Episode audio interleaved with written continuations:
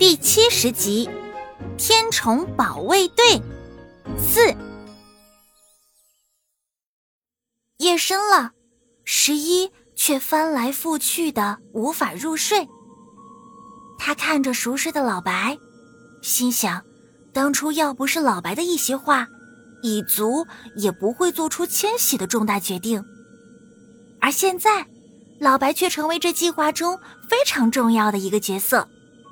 这世间的事真是有说不出的奇妙呀！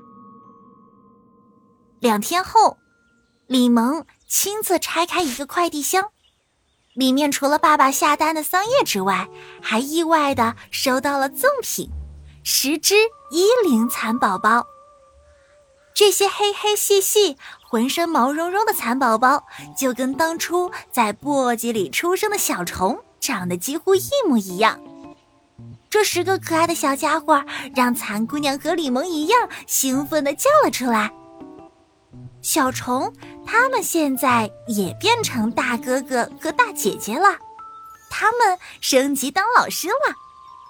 咱们以后都是一家人。李萌的眼睛弯成个月牙。你们两个也要负责照顾他们哟。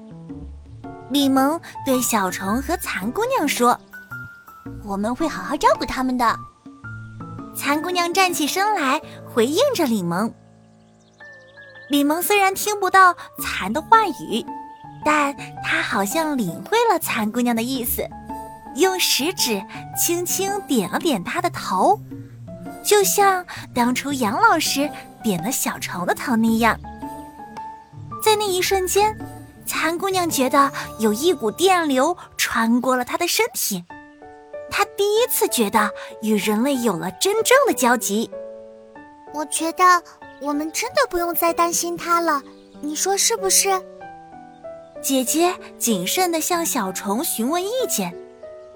他已经从小虫那儿听说了一些李萌的黑历史。总之，不能掉以轻心。小虫虽然嘴上这么说，其实。这两天，他也开始对李萌的印象有所改观。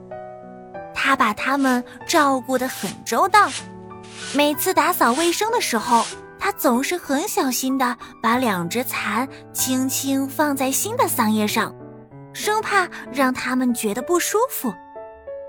他每天都为它们画一张彩图，还每天跟它们讲很多话。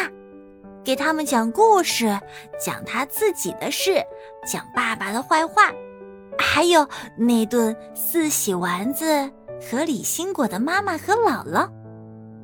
自从那顿饭之后，李新果的姥姥尤其爱念叨小李萌，多让人心疼的小姑娘呀，整天吃外卖，你瞧瞧她瘦的，一个男人哪会照顾孩子啊？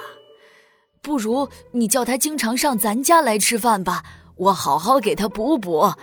反正住的也挺近的，是不是？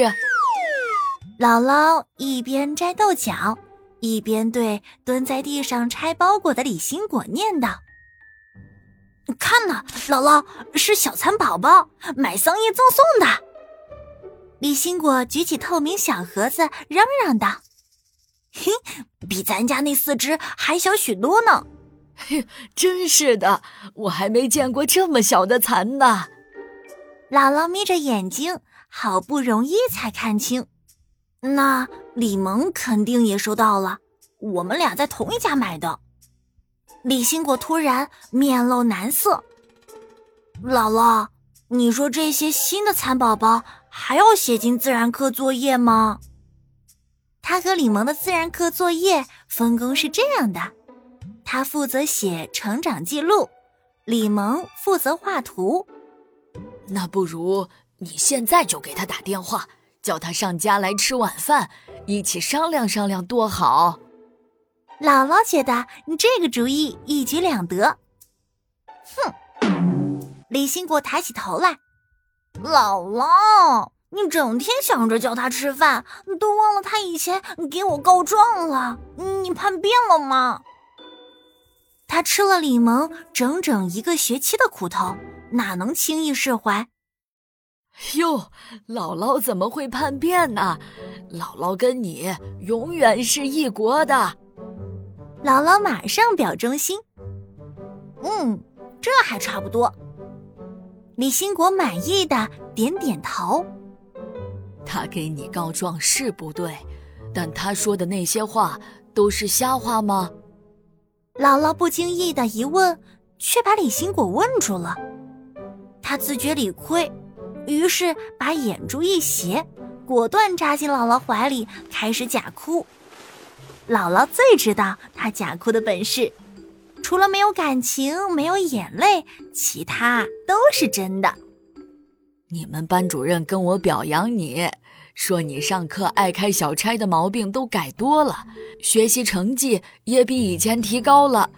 我看这里也有人家李萌一份功劳。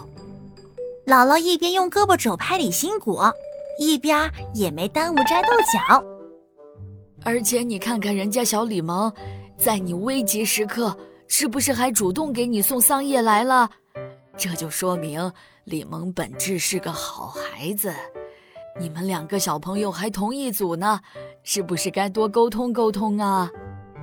行吧，我叫他来就是了。李新果爬起来，果然没有一滴眼泪。那我可得说是你叫他来的，不是我的意思。行。姥姥笑眯眯的看着去打电话的李新果的背影，喊道。姥姥跟你永远是一国的。姥姥在围裙上擦了擦手，准备出去买肉馅回来做四喜丸子。